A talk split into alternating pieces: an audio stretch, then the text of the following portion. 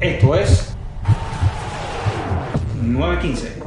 La conversa con los de la barrera. Atención. Pues en nuestro proyecto nos gusta analizar el fútbol desde el juego. Puede la vuelta, le cierran dos. Ha centrado, también llega Salgado. En el segundo para el remate de cabeza. ¡Gol! ¿Cuántos equipos con características defensivas han trascendido? sin fracción del final. La gente piensa que los entrenadores tienen varitas mágicas. Aquí está el toque. Yo creo que al final el fútbol se tiene que pensar. Este sitio que está dedicado a hablar de fútbol, que es nuestro modo de vida.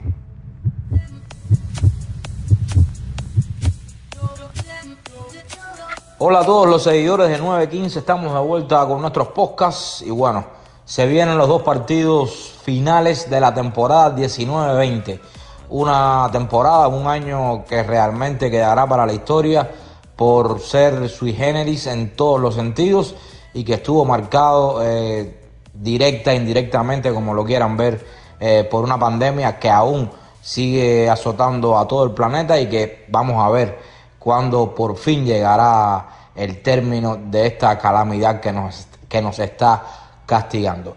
Pues nada, señores, eh, estoy con mis sospechosos habituales, mis colegas de siempre, Alejandro, Noriel, Javier, todos vamos a aportar y hacer un pequeño análisis de los dos partidos que vienen, los dos partidos que definirán los torneos coperos de Europa, tanto la Europa League que enfrentará al Inter de Milán, último equipo italiano en levantar un título continental, frente al Sevilla en la Europa League. Como ustedes saben, el Sevilla es el máximo ganador de esta competición. En tanto, por la otra final, la otra gran final, el partido cumbre de toda la campaña, tendrá como protagonistas al Paris Saint Germain en su primera gran eh, final de la UEFA Champions League y el Bayern de Múnich que irá por su sexta corona. Así que sin más, eh, hechas las presentaciones, les pregunto a mis colegas, ¿qué les parece? Vamos a comenzar por la, por la Europa League. ¿Qué les parece ese partidazo entre Sevilla e Inter de Milán?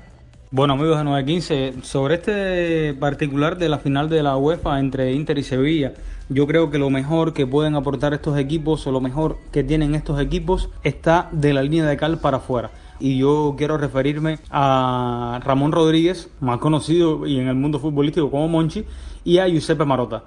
Ellos creo que son los principales responsables de que el Inter esté hoy en día, y el Sevilla por supuesto, en las condiciones que están. A Monchi no le tembló el pulso para tomar el teléfono y en cuanto Lopetegui salió del Real Madrid, eh, despedido por no cumplir los objetivos que Florentino aspiraba para el club, eh, lo llamó, lo trajo a Sevilla y comenzó a armar nuevamente un equipo con toda esa variedad de jugadores que él y solo él y su red de, de cazatalentos, por supuesto, son capaces de encontrar. Y también en Madrid pescó a Reilón, que ha sido uno de los puntales más altos del Sevilla. Eh, trajo a Ocampos desde Francia, también a Condé, a Diego Carlos, a esta serie de jugadores, a Joan eh, Jordán, que lo trajo de la propia liga, del Levante, etcétera, y son una cantidad de jugadores que le han dado al Sevilla lo que necesitaba para poder dar un salto de calidad en comparación con las temporadas anteriores bajo el mando de Lopetegui, que a pesar de que se ha quedado eh, a deber en la delantera, porque ni Luke de Jong ni el Nesiri han logrado colmar las expectativas goleadoras de un plantel eh, bajo las órdenes de Lopetegui, sí al menos ha logrado llevar que, que, el equipo funcione de la forma que lo está haciendo, y más en una competición que se le da tan bien. Sí, porque ya, como decía incluso Guardiola después de perder contra el Lyon en Champions, eh, esta competición no se gana solo con táctica. La táctica termina siendo el 40% del partido. Hay que jugarlo con algo más. Eh, corazón gana un poco de suerte y al Sevilla en esta competición se le da de maravilla.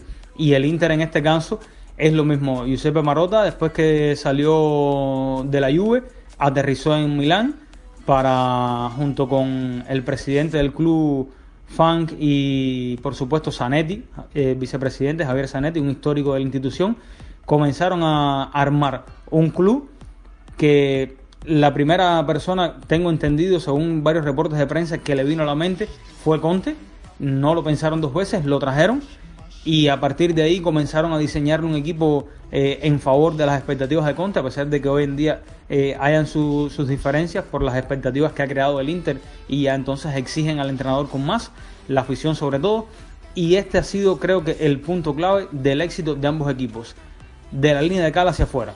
De la línea de cal hacia adentro lo vemos todos los días, lo vemos en todos los partidos, pero de la línea de cal hacia afuera, tanto Conte como Lopetegui, Monchi como Marota han sido los responsables de esta final. Bueno, bien, primeramente saludar a todos los presentes en este podcast y a quienes nos escuchan. Eh, bueno, a pesar de lo atípico del calendario de esta temporada, como bien dijo Lauber, estaba azotado por, una pandemia mundial. Yo creo que, que, a pesar de, de, jugar ese partido único y, tanto que se ha hablado de, que favorece a los más a los equipos más, chicos y con toda razón, ¿no? yo creo que a pesar de todo esto, yo creo que esto ha sido una de, las competiciones europeas, tanto, tanto Champions como, como Europa League, de las más justas que ha habido, de la que más justicia ha dejado sobre, sobre el verde. Porque si nos ponemos a pensar, eh, y PSG han sido los dos mejores equipos de la competición. Eh, no solo eh, a nivel de poder ofensivo, sino yo creo que, que a nivel global general yo creo que ha sido los equipos que más nivel han mostrado en esta competición y probablemente sean dos de los tres mejores equipo de la actualidad en estos momentos. Yo incluiría ahí también, por supuesto, el Liverpool, que a pesar de que cayó en octavo, yo creo que, que, le da para estar en esa terna. Y en cuanto a la Europa League, algo parecido. El Inter de Conte es un equipo que viene en crecimiento y, no se me ocurre un equipo eh, superior de todos los que habían en Europa League. Quizás en Manchester United, que, que si bien es cierto que, que, compitió bien en un partido complicadísimo contra el Sevilla, también era se enfrentó a un rival que, que, su historia europea los lo, pone como, como favoritos también. Así que yo creo que este, este año ha sido, a pesar de jugar ese partido único, a pesar de lo típico del calendario, ha sido uno de los años más justos que he visto. Hola Glauber, un saludo para todos. Bueno, esta final Inter-Sevilla tiene cartel tremendo. Si bien quizás no para decir que pudiera ser tranquilamente una final de Champions, sí para pensar que, en la próxima edición pudiera ser unos octavos o, o, incluso unos cuartos de final de la máxima competición europea.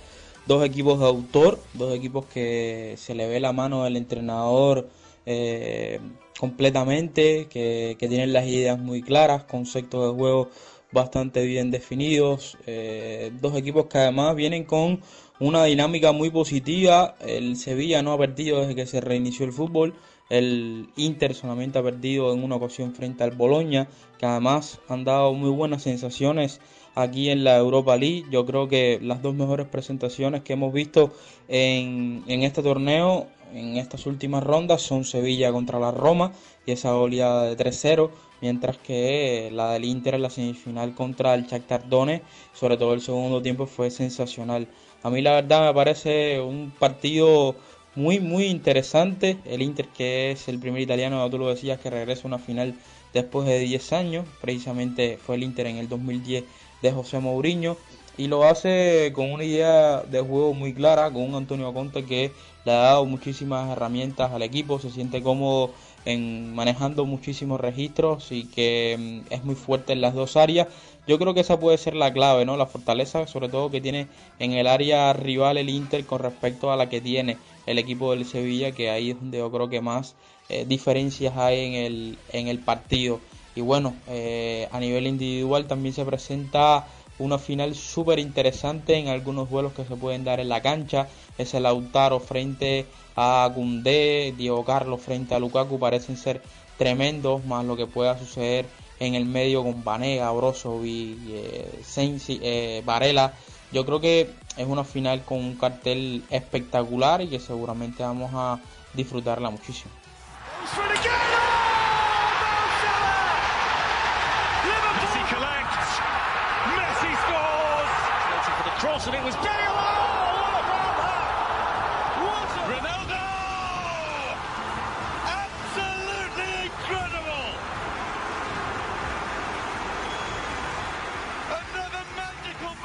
Creo que todos estamos de acuerdo entonces en que tanto el Sevilla como el Inter son merecidos finalistas de esta edición de la Europa League y que ambos equipos han tenido una muy buena temporada. De hecho, eh, los dos clasificaron por propios méritos. Eh, en sus respectivas ligas a la venidera edición de la UEFA Champions League. Así que el que gane eh, este trofeo de la Europa League no eh, tributará una plaza más para sus torneos domésticos debido a que, como ya dije, ambos están clasificados automáticamente para la próxima Champions. Dicho esto, me gustaría preguntarles, ya ustedes fueron dando algunos atisbos de cuáles eran los duelos más interesantes, figuras a seguir, etcétera quiero que me hablen de cuáles son los puntos fuertes tanto de Sevilla como del Inter de Milán para llevar el título y a la vez, por supuesto, que cuáles son sus, debilidades más visibles. Bueno, sí, Lauber, como bien decía Javier, eh, en realidad son dos equipos autor. Y lo más, lo más meritorio a destacar yo creo que es que, ambos, eh, ambos entrenadores lo que han tenido solo es un año de trabajo y, ya se nota muchísima, muchísima mano de, por parte de estos entrenadores. En el caso de, Conte en el Inter, yo creo que el Inter tiene, maneja muchísimos registros que lo hace un equipo altamente competitivo. Puede faltar calidad en, algunos puestos, en algunas zonas, como es el carro, como es el caso de los carrileros. Creo que no marcan todas las diferencias que, deberían marcar, pero desde la pizarra es un equipo que, que, que tiene muchas armas, muchas armas para dominar el juego si, hay, algo que yo quisiera destacar por encima, por encima, por encima de todas las cosas en este Inter, yo creo que es la salida desde atrás. que Conte probablemente sea uno de los entrenadores que mejor diseña salida desde atrás. La cantidad de variables, de variantes que le da a sus futbolistas desde la pizarra a la hora de sacarle el balón jugado son muchísimas y esto, eso puede ser una de las claves del partido porque bien sabemos que, el Sevilla con Julen eh, es un equipo que le gusta presionar alto, que, que siente la presión, que siente, es un equipo intenso y, con energía, que, le gusta la arriba. Y no sé si esa sería, sería, sería la mejor arma a coger para enfrentarte al Inter de Conte. Porque es que eh, eh, hemos visto los partidos que, los equipos que lo salen a presionar se pueden quedar desnudos atrás. Es un equipo muy, muy, muy, muy dominante de, esa fase de juego.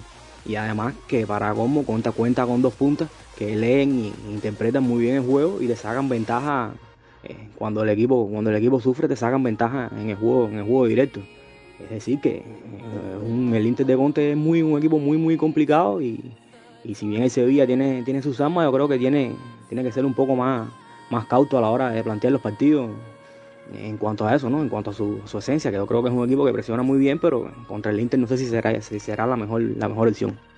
Totalmente, a mí me parece que lo que dice Noriel es fundamental y que va a marcar un poco el, el devenir del partido. Al final el Inter eh, hasta cierto punto busca eh, atraerte, que tú vayas a presionar lo, más arriba posible para sobre todo intentar conectar con, sus jugadores más alejados y atacarte en igualdad numérica o, al menos con ventaja posicional aprovechando todas las virtudes que tienen Lautaro y, tienen Lukaku ya sea recibiendo y, girando, ya sea combinando entre ellos dos o jugando de cara para algún compañero que venga mejor posicionado que el rival. Yo creo que va a ser clave la elección de Lopetegui a la hora de elegir dónde y cómo se va a presionar, si va a ser eh, intenso sobre la última línea del Inter o si va a plantear un partido un poco una presión menos de menos acoso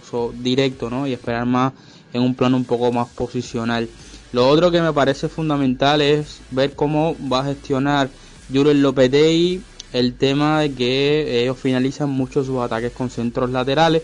Si bien eh, a veces no es tanto buscando remates y a lo mejor algún tipo de segunda jugada, yo creo que eh, si hay un equipo que se defiende francamente bien en su área, en este tipo de acciones, en este tipo de escenarios, es el Inter. Y, bueno, me, interesa mucho ver también qué va a hacer López Day para eh, generar situaciones y que los centros laterales eh, logren tener eh, alguna repercusión a su favor dentro de dentro del juego. Y precisamente por parte de Conte eso también me parece que va a ser fundamental no evitar la sangría en los costados que yo creo que es las posiciones más débiles que tiene el equipo y ver cómo puede controlar tanto la subida de Reilón como la de Jesús Navas y sobre todo eh, los acompañamientos de ambos, de ambos jugadores. Así que Yo creo que más o menos por aquí debe estar la, la situación de, del partido, dónde va a tirar la presión Lopetegui, cómo va a manejar la capacidad para que los centros laterales que él coloquen tengan beneficio para su equipo. Y bueno por parte de Conte cómo va a gestionar sobre todo los, los costados yo supongo que de Ambrosio va a jugar seguro también Ashley y yo creo que ahí en ese perfil izquierdo del Inter quizás donde más ventaja tenga el equipo de eh, Sevilla con, con el duelo directo con Navas porque si bien de Ambrosio ha estado hasta cierto punto, incluso marcó un gol en el último partido, pero yo creo que aporta más a nivel defensivo que a nivel ofensivo, pero en el otro costado sí es bastante notorio que Arlillón es mucho mejor siendo ofensivo que, al ataque y que además juega a perfil cambiado y que ahí normalmente quizás eh, por un problema de perfil precisamente Navas pueda, tener, pueda llegar a tener una, una ventaja. Pues no queda más que argumentar, señores, ya saben, solo esperar a que el balón ruede en Alemania y ver quién es el ganador de esta final de la UEFA Europa League 2020.